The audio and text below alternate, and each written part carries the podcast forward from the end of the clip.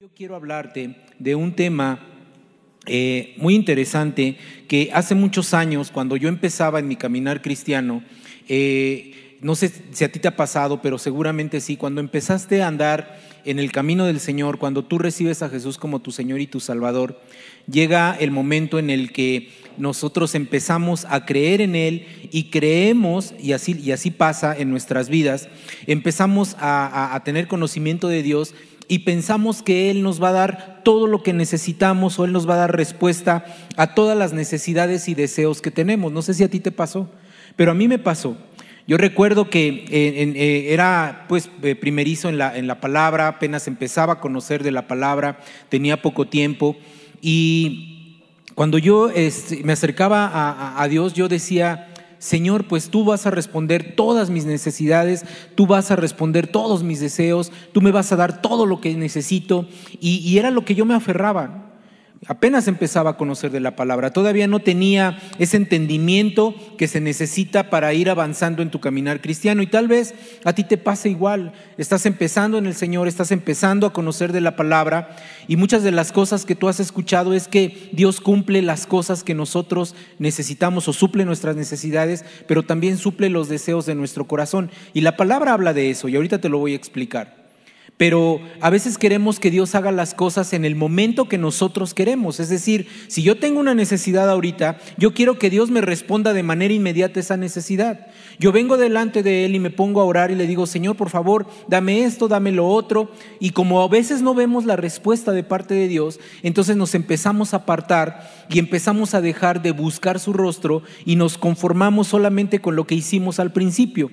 Entonces, un día cuando yo eh, eh, me, congregaba, cuando empezaba, te decía, yo me, congregaba eh, en, en, amistad cristiana, me acuerdo muy bien, en ese tiempo, y en una de las primeras prédicas, de las, cuando ya entregué mi vida al Señor, me acuerdo que el predicador que estaba, no me acuerdo quién fue, pero me acuerdo que el predicador que estaba empezó su tema diciendo, hoy les voy a dar los pasos que ustedes necesitan para que Dios les dé respuesta a todas las necesidades que ustedes tienen.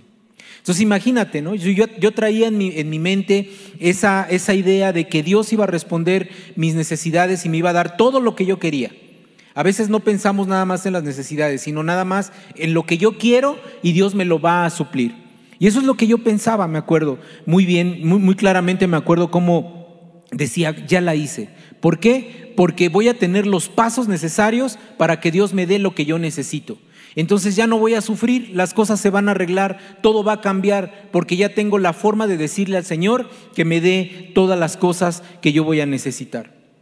Recuerdo muy bien que al salir de esa, de esa reunión, y no te voy a predicar de eso, de, lo, que, de lo que predicaron en esa época, porque no, no me quiero robar la prédica de alguien más, más bien esta enseñanza va enfocada en lo que yo aprendí en ese momento cuando Dios empezó a hablar a mi vida. Ese día yo salí de la reunión convencido de que Dios obraría en mi vida. Yo salí convencido de que Dios obra en la vida de cada uno de sus hijos. Pero Dios obra en la vida de sus hijos en el tiempo de Él y en el tiempo para nosotros. No en nuestro tiempo. No en cubrir mi necesidad, no en cubrir mi, deseo en el momento que yo lo quiero porque forzo a Dios, sino porque Él tiene un tiempo para cada uno de nosotros. Ese día cuando yo salí de, esa enseñanza que, que tuvimos, recuerdo muy bien que yo entendí que si nosotros nos acercamos a Dios, Él dice, dice la Escritura, Él cumple los deseos de nuestro corazón. En, el libro de Salmos, en el Salmo 37, en el, en el versículo 4, si lo tienes ahí, acompáñame. Fíjate lo que dice la palabra. Cuando Dios sabe las necesidades que tenemos, Él obra conforme a su tiempo y al tiempo para ti o para nosotros en la necesidad que tenemos. Pero hay una, hay, un, hay una pequeña cuestión y dice del Salmo 37.4, deleítate a sí mismo en Jehová, ¿qué dice? Y Él concederá las peticiones o los deseos de tu corazón. Deleítate en Jehová. Y deleitarse en el Señor es pasar tiempo con Él, es tener una comunión con Él, es como lo que acabamos de hacer hace un rato. Todos los que estamos acá y los que se pudieron conectar en el tiempo de la oración, ¿sí? Nos estamos deleitando en el Señor. ¿Por qué? Porque te gusta estar en su presencia. Te gusta tener una comunión con Él. Entonces estás deleitando. Entonces, ¿qué viene para ti? Dice la Escritura que te concederá las peticiones de tu corazón. Las necesidades que tú tienes. Dios suple las necesidades, por supuesto, pero también hay deseos que hay en nuestros corazones. Y esos deseos Dios los va a suplir siempre y cuando estén bajo su voluntad. Y si nosotros nos agradamos a Él tomando tiempos de oración, tomando tiempos de su presencia, teniendo una comunión con Él, teniendo integridad en nuestras vidas, entonces lo que Él tiene prometido para nosotros y nuestros propios deseos también serán cumplidos si están bajo la voluntad de Dios. Hoy yo quiero compartirte lo que cambió mi vida cuando yo entendí esto. Porque ciertamente de alguna manera era egoísta y decía, yo sé que Dios va a suplir mis necesidades porque soy su hijo y prácticamente yo estaba obligando a Dios a que, a que cumpliera los deseos que yo tenía, estuvieran o no bajo su voluntad. Hoy yo quiero compartirte lo que Dios puso en mi corazón hace tiempo y es lo que me ha mantenido con esperanza día con día, día con día, de que Él obrará en mi vida él suplirá las necesidades, pero también me dará, me concederá los deseos que tengo que vayan conforme a su voluntad. Y te hablo acerca de la oración. Te hablo acerca de la oración que es la que puede cambiar tu vida, la que hace que te comuniques con Él, la cual nos permite pedirle, acercarnos y buscarle a Él. Eso fue lo que hicimos hace un rato. Cuando tú llegaste a este lugar, cuando tú te acercaste a Él en este tiempo de oración y de adoración, porque se combina esa adoración, eh, eh, hablando, la, adoración son mucho más que, que solamente la música, pero hablando con la música, estamos adorando al Señor, metiéndonos en su presencia y teniendo un tiempo de oración a Él. ¿Qué vienes a hacer cuando vienes a este lugar para orar? Lo que vienes a hacer es derramar tu corazón delante de Él, atraer tus necesidades delante de Él a decirle cuánto significa Él para ti. Simplemente vienes a acercarte a Dios en el tiempo que pasas aquí en oración. Todos y cada uno de nosotros tenemos un gran poder en nuestras manos para transformar nuestra vida en lo que pasa hoy. Podemos cambiar nuestro futuro, pero también podemos tocar el corazón de Dios. Eso es lo que podemos hacer con el tiempo de oración. Puedes cambiar tu futuro. Podemos cambiar nuestro futuro. Y ahorita vamos a ver cómo lo podemos hacer. Y sabes, tenemos algo tan poderoso en nuestras manos como hijos de Dios y a veces no lo utilizamos. El poder que tenemos en nuestras manos es el poder de la oración. Ese es el poder más grande que nosotros tenemos.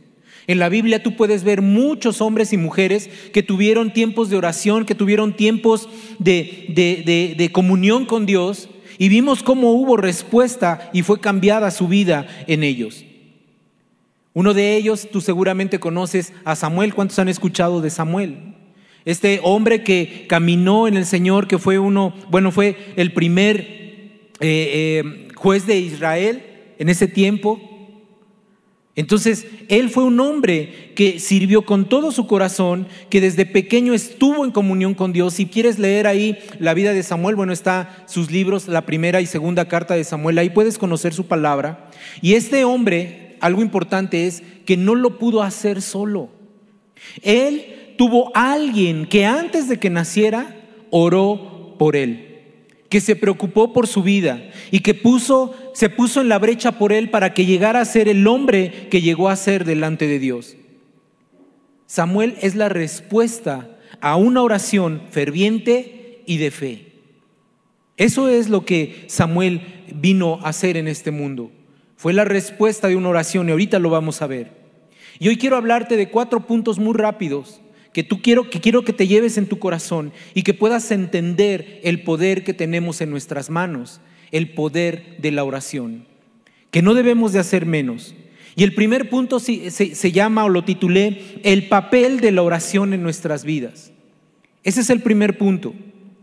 Pero hoy no quiero enfocarme en Samuel, sino que quiero enfocarme en su mamá, que hizo lo que todo padre hace por sus hijos o debería de hacer por sus hijos, y es orar, interceder, ponerlos delante de Dios, clamar por ellos. ¿verdad? Eso hizo Ana, la mamá de Samuel.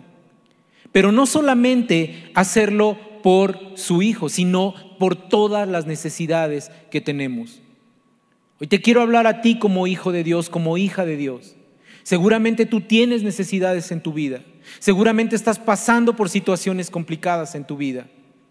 Pero sabes una cosa, si tú te acercas a Dios, lo único que tenemos que hacer es orar y confiar en que Él va a responder nuestra oración si tocamos su corazón.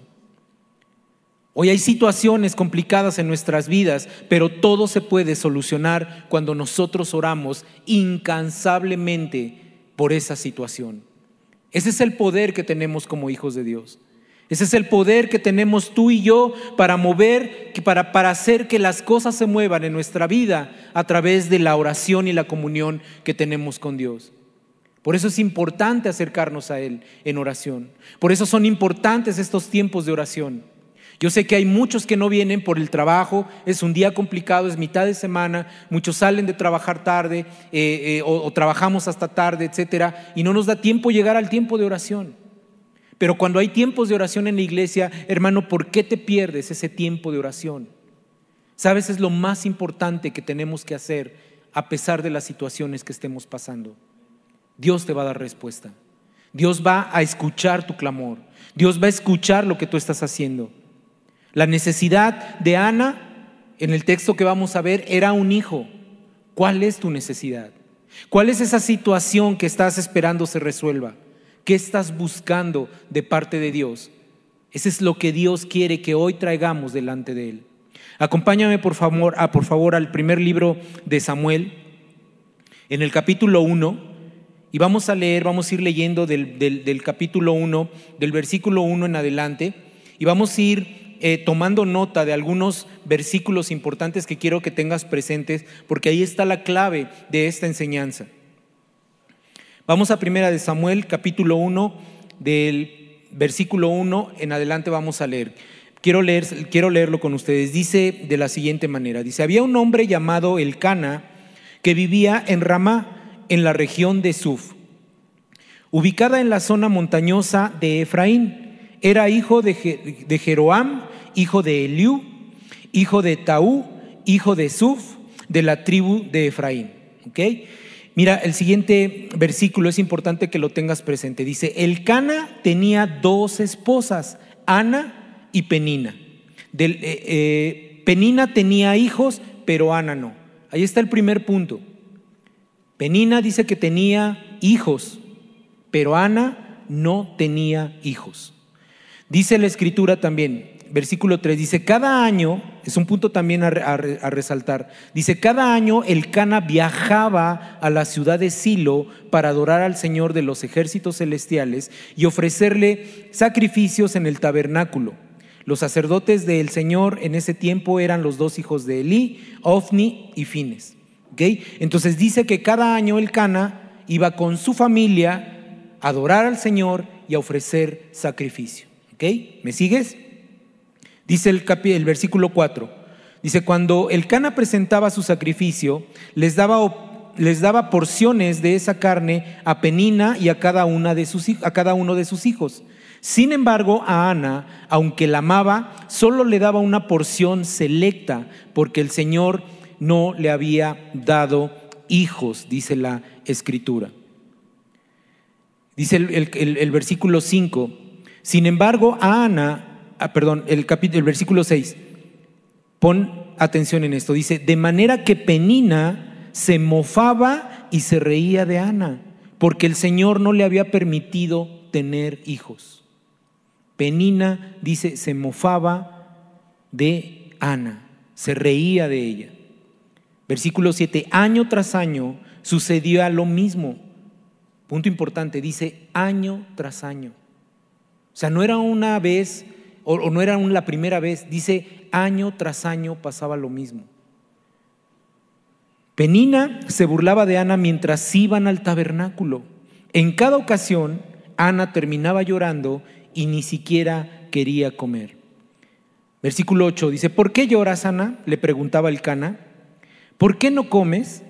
¿Por qué estás desanimada? ¿Solo por no tener hijos? Me tienes a mí ¿Acaso no es mejor que tener diez hijos? Ahí vemos que no era muy sabio el Cana, ¿verdad? ¿Cómo decirle eso a una mujer? Versículo 9 dice, una vez después de comer lo que fue ofrecido como sacrificio en Silo, también hay que resaltar ese versículo, que dice, Ana se levantó y ¿qué hizo? Se fue a orar. Ana se levantó y se fue a orar. El sacerdote Elí estaba sentado en su lugar de costumbre junto a la entrada del tabernáculo. Versículo 10. Ana, con, con una profunda angustia, lloraba amargamente mientras oraba al Señor. E hizo el siguiente voto, oh Señor de los ejércitos celestiales, si miras mi dolor y, contestas mi oración y me das un hijo, entonces lo devolveré. Él será tuyo durante toda su vida y como señal de que fue dedicado al Señor, nunca se le cortará el cabello. Vemos aquí que Ana hizo un voto delante de Dios. Dice la escritura, mientras Ana oraba al Señor en el versículo 12, Elí la observaba y la veía mover, sus, mover los labios, pero como no oía ningún sonido, pensó que estaba ebria. Tienes que venir borracha, le reclamó este sacerdote. Abandona el vino, le dice. Oh no, Señor, respondió ella, no he bebido vino ni nada más fuerte, pero como estoy muy desanimada, derramaba ante el Señor lo que hay en mi corazón. No pienses que soy una mujer perversa, pues he estado orando debido a mi gran angustia y a mi profundo dolor. En ese caso, le dijo Elí, ve en paz, que Dios de Israel te conceda lo que le has pedido, dice la escritura. Oh, muchas gracias, exclamó ella. Y mira lo que dice este versículo. Así que se fue, que dice, comenzó a comer de nuevo y ya no estuvo triste. Versículo 19. Temprano en la mañana siguiente, la familia se levantó y una vez más fue a adorar al Señor. Después regresaron a, casa, a su casa en Ramá. Ahora bien, cuando el Cana se acostó con Ana, el Señor se acordó de la súplica de ella. Versículo 20. Y a su debido tiempo, resalta eso, a su debido tiempo dio a luz un hijo a quien le puso por nombre Samuel porque dijo, se lo pedí al Señor. ¿Cuánta enseñanza hay en esta porción que acabamos de leer de la Escritura? Mira, definitivamente cuando alguien ora, cuando nosotros nos ponemos a orar, cuando se pone el empeño en la oración, podemos ver cosas poderosas en nuestra vida. El papel de la oración en nuestra vida como hijos de Dios es vital. Es vital para nosotros. Tenemos que orar. Tienes que aprender a tener tiempo de intimidad con el Señor, aunque te cueste trabajo. Por eso es que nos cuesta tanto trabajo y al enemigo no le gusta que tú ores.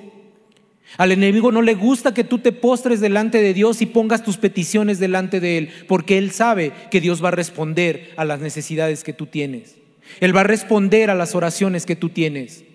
Por eso el enemigo es tan astuto que no hay tiempo para orar. Hay tiempo para todo menos para orar. Hay tiempo para ver la televisión, pero no para orar. Es difícil orar. Como hijos de Dios, aún siendo hijos de Dios, no buscamos ese tiempo para tener esa intimidad con Dios. No encontramos las palabras para tener ese tiempo de oración. No entramos en intimidad con Dios. Nos cuesta pasar tiempo en la presencia de Dios porque no estamos acostumbrados y disciplinados para orar. No sé si te ha pasado y no es regaño, más bien es exhortación para que cuando haya tiempos de oración tú vengas y derrames tu corazón delante de Dios.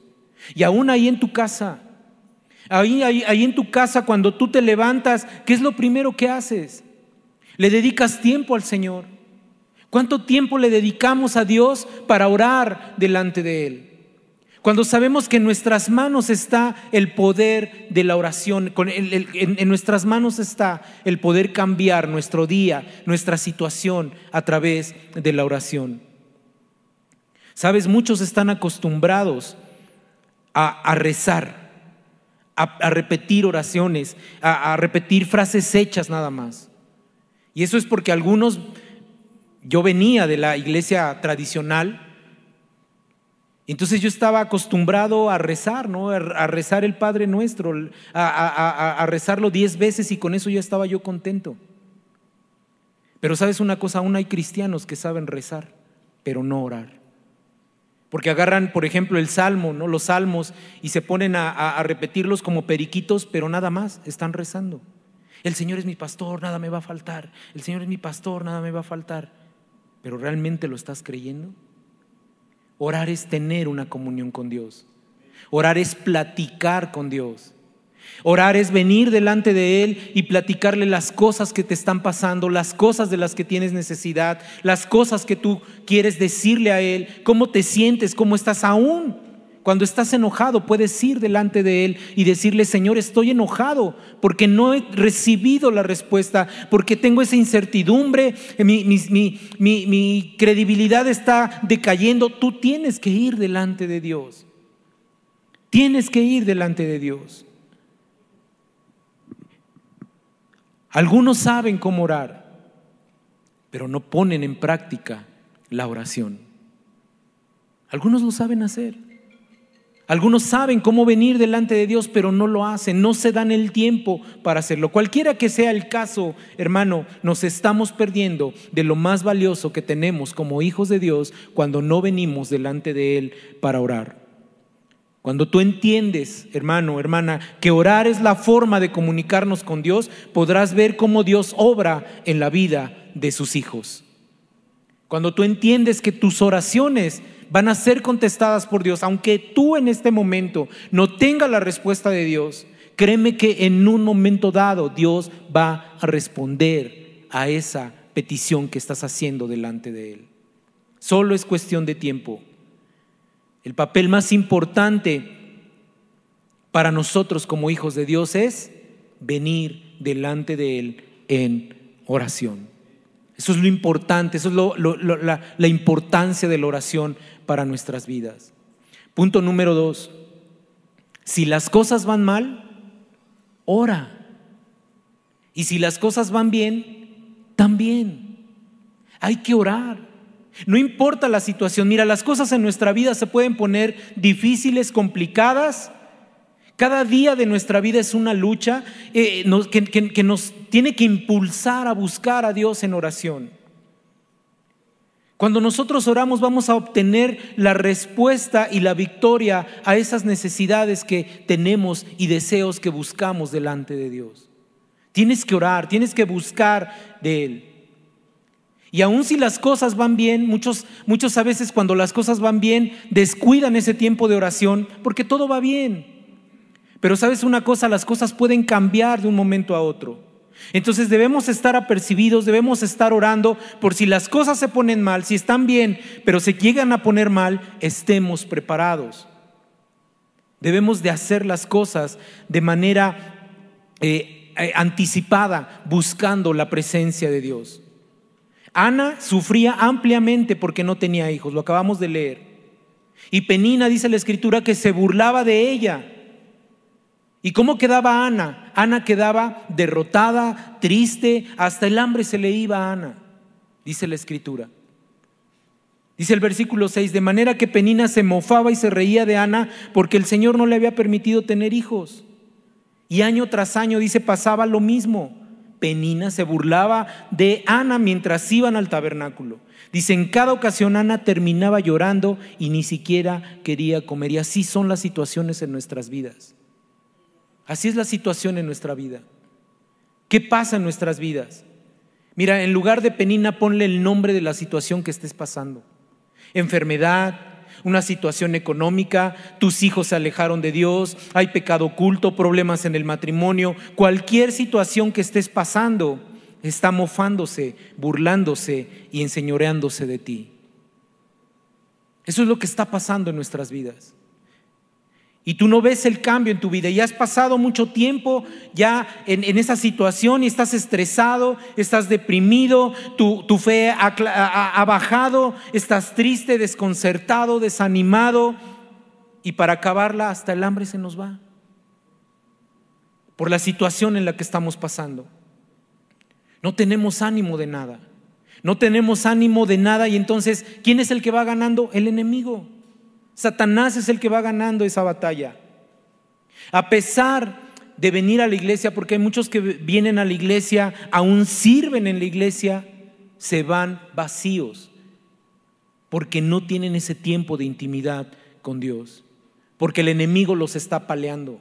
Y tú te quedas en el suelo tirado y derrotado y como Ana, sigue sufriendo la situación.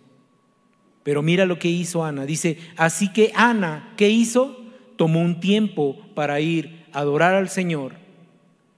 Tomó un tiempo de ir y orar al Señor.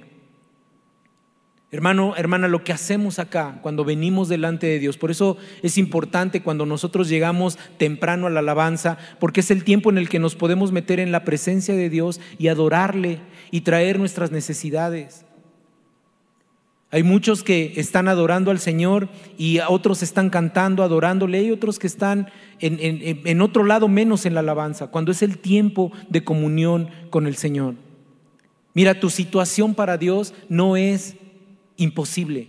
Para Él no hay nada imposible. Todo es posible para Dios. Todo es posible para Él. Tal vez para ti ya dices, esta situación es tan complicada que ya no hay esperanza para mí. Para Dios no hay imposibles. Llévate eso en tu corazón. Mira lo que dice el versículo, versículo 9. Dice, una vez después de comer lo que fue ofrecido como sacrificio a Sila, en Silo, perdón, Ana se levantó, dice, y fue a orar. Continuamos con nuestras vidas. En la situación en la que estamos tenemos que seguir con nuestra vida. Ana continuó con su vida. La misma, con la misma situación que ella tenía, continuó con su vida. Y después de tener una plática que, haciendo un paréntesis ahí, minimizó el problema que Ana tenía, ¿verdad? Porque ¿qué dice el Cana? ¿Cómo? ¿Por qué, ¿Por qué estás tan triste si me tienes a mí? Cuando Ana el deseo de su corazón era tener al menos un hijo. El Cana minimizó el problema, la situación que Ana estaba pasando. ¿Sabes? Mucha gente va a minimizar el problema que estás pasando. Mucha gente va a minimizar la situación que estás pasando. Pero Dios tiene el cuidado tuyo. Dios tiene el cuidado de ti y Él sabe lo que realmente necesitas. Si los demás hacen menos tu necesidad, no les hagas caso, porque lo que quiere Satanás, el enemigo, es debilitar, debilitar tu fe. Pero Ana, ¿qué fue lo que hizo? Lo mejor que podemos hacer, hermano, hermana, lo mejor que podemos hacer es ir, levantarnos y acercarnos al Señor y orar. Eso es lo que tenemos que hacer.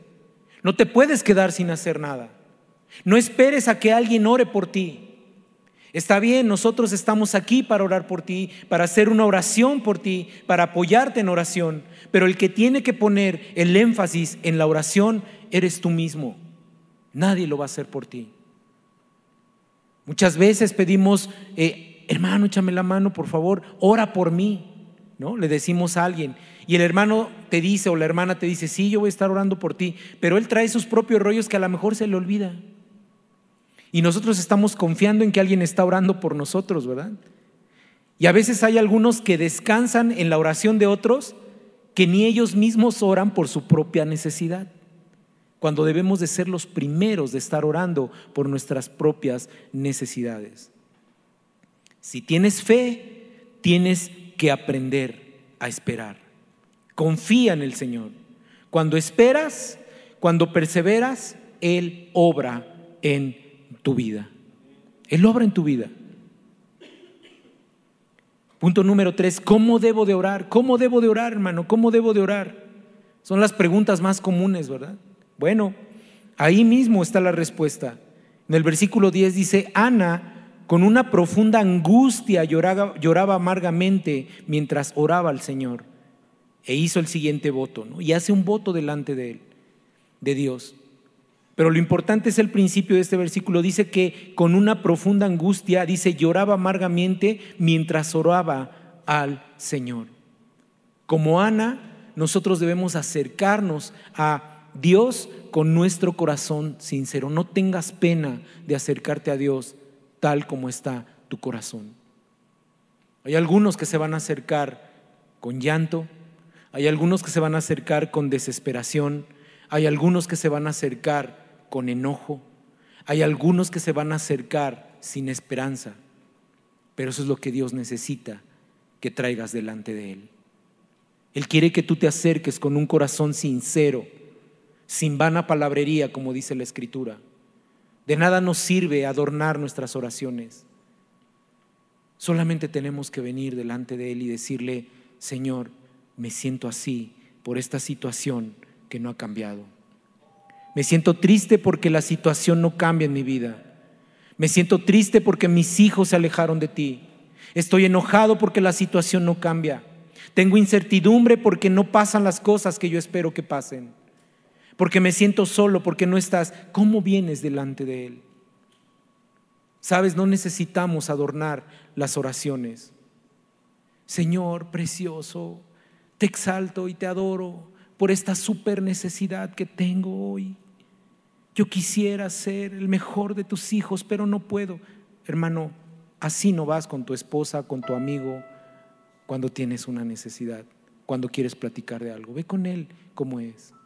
Sabes, yo me acerco a Él y a veces con lágrimas le digo, Señor, ya no aguanto. Señor, ¿por qué no tengo respuesta? Padre, ¿por qué me siento como Jesús cuando estaba en la cruz, que no escucho tu voz? Como está tu corazón, te puedes acercar a Él. Y eso es lo que Él quiere. No acudas a nadie más. Ve a Él. Ana hizo lo mejor que tenía que hacer. Se acercó al Señor. Así como estaba su corazón, fue a Él y derramó su sentir delante de Él. Ana tenía fe. Ana tenía confianza y paciencia para esperar lo que Dios tenía para ella. Ahora si tú tienes una necesidad grande, ¿por qué no haces lo de Ana? Acércate a Dios. Acércate a Él. Pídele con tu corazón, derrama tu corazón. Mira, la forma de tocar el corazón de Dios es cuando un hijo va y le dice lo que hay en su propio corazón. Pero a Dios le gusta que se lo digas, porque Él conoce tu corazón. No hay nada oculto de, tu corazón en Él. Pero a Él le gusta que te acerques a Él. Acércate a Él. Elí también menospreciaba la situación que estaba pasando Ana, ¿no? Porque le dice, ¿cómo vienes borracha aquí a adorar al Señor? Eso le dice el mismo sacerdote, ¿no? ¿Por qué vienes borracha? Y ella le dice, no es que esté borracha, simplemente vengo a derramar lo que hay en mi corazón delante de Dios. Mira lo que dice la escritura en el libro de Filipenses 4:6. Dice así, por nada estés afanoso, sino sean conocidas vuestras peticiones delante de Dios en toda oración y ruego con acción de gracias. Una vez más, Dios nos dice, clama a mí, dice la escritura, clama a mí y yo te responderé, dice la escritura. Ven delante de Él. Romanos 12:2 Dice, alégrense por la, por la esperanza segura que tenemos. Tengan paciencia en las dificultades y que dice, sigan orando. Tenemos que orar. Tenemos que orar. No podemos hacer a un lado la oración. Pon en práctica esta palabra. Tenemos que orar. Tómate un tiempo con Dios. Ve con Él y derrama tu corazón. El cuarto punto, muy rápido, es que el Señor se va a acordar de tu oración. Él va a responder tu oración. Dice ahí en el versículo 19 que se levantó una vez más y fue a adorar al Señor. Después regresó a su casa en Ramá. Y cuando el Cana se acostó con ella, el Señor, dice la escritura, se acordó de la súplica de ella y el versículo 20 dice, y a su tiempo dio a luz a un hijo que llamó Samuel. Dios se acordó de la petición, del ruego y la súplica que tuvo Ana delante de él. Y quiero dejar este punto bien claro, porque no debemos de confundirnos. No es que Dios se olvide de nuestras oraciones, Él no se olvida, Él es omnisciente, Él lo sabe todo, Él es todopoderoso, Él es omnipresente, Él está siempre en todo. Esta palabra, lo que significa, esta escritura, lo que nos está queriendo decir, es que en el tiempo de Ana, en el tiempo para ella, Dios contestó su oración. Dios va a contestar tu oración cuando estés preparado para recibir la respuesta. Tú tal vez piensas que tu oración ya se olvidó, que Dios no ha escuchado tu oración, pero déjame decirte que Dios te tiene presente, pero tiene un tiempo específico para responder por esa necesidad que tenemos en nuestra vida. Y esa es la esperanza que debemos de tener como hijos de Dios. En el libro de Hechos que leímos hace algunas semanas atrás, en el libro de Hechos capítulo 10 versículo 4, se le aparece un ángel a, un varón y le dice, mirándole fijamente y atemorizarlo, le dijo, ¿qué es, Señor? Y él le dijo, tus oraciones y tus limosnas han subido para memoria delante de Dios. Tarde o temprano, Dios va a responder nuestras oraciones. Lo va a hacer. Lo va a hacer. Yo solo puedo decirte de vida propia que Dios ha respondido todas y cada una de mis oraciones. Unas han tardado más tiempo hay otras en las que sigo esperando que Él me responda. Y tal vez yo no vea la respuesta de esa oración porque oro por mis generaciones también. Pero sé que Dios dará respuesta a esas necesidades. Y aún, aún hermano, los deseos que tienes en tu corazón, Dios te va a dar respuesta. Quiero terminar con esto diciéndote que Podremos pasar mucho tiempo hablando de ejemplos de cómo han sido respondidas las oraciones y del poder que tiene la oración en la vida de un hijo de Dios. Hay muchos ejemplos en la Biblia. Cuando tú leas, ve cómo Dios respondía a las oraciones. Salmos está lleno de respuestas a oraciones. El Nuevo Testamento tiene respuestas a muchas oraciones. No se necesita mucho, solo un corazón sincero y entregado a Él. Eso es lo que Dios quiere para nosotros. Toma en tus manos ese poder del que hablamos, el poder de la oración. Como hijos de Dios lo tenemos. Y usa ese tiempo para orar, para clamar, para venir delante de Dios y tener un tiempo de intimidad con Él. Sabes, no es fácil. No es fácil. La oración al ser una herramienta poderosa, el enemigo te va a poner mil trabas. Una vez yo le dije al Señor, Señor, ya llevo varios días que me despierto exactamente a las 3 de la mañana, antes de las 3, 5 para las 3, 10 para las 3 de la mañana me despertaba.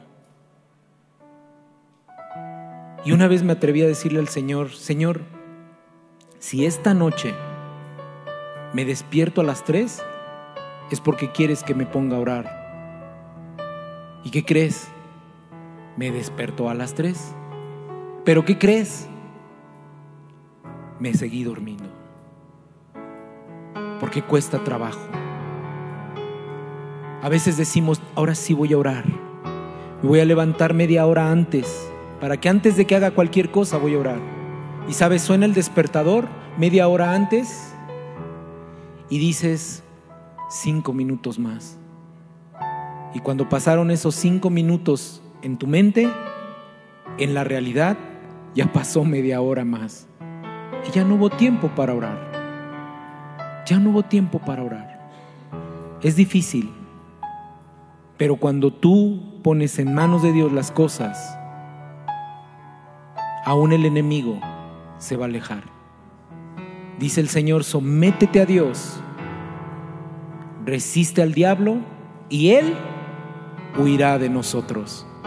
Así que si yo digo voy a orar, me voy a levantar 15 minutos y después la siguiente semana 20 minutos antes y así hasta llegar a media hora para orar primeramente antes de hacer cualquier cosa, te sometes a Dios y ¿qué crees? El enemigo va a huir de nuestra vida. Acércate a Dios en oración y, verás a su tiempo la respuesta a tu necesidad. ¿Sabes cuál es el mejor consejo que le doy a alguien cuando se acerca y oro por él? Cuando me dice, hermano, quiero que ore por mí, oro por él. Lo mejor que le puedo decir es, hermano, hermana, confíe en el Señor y usted ore por su petición. Y pase lo que pase, crea lo que le está pidiendo a Dios y que le va a responder.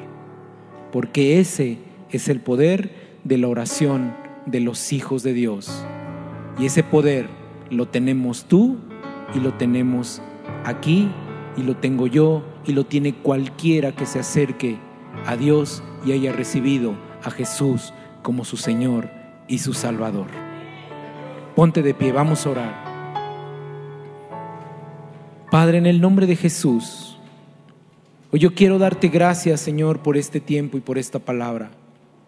Señor, una palabra que aún a mi vida reafirmaba, Señor, que lo que tengo que hacer es venir delante de tu presencia y orar.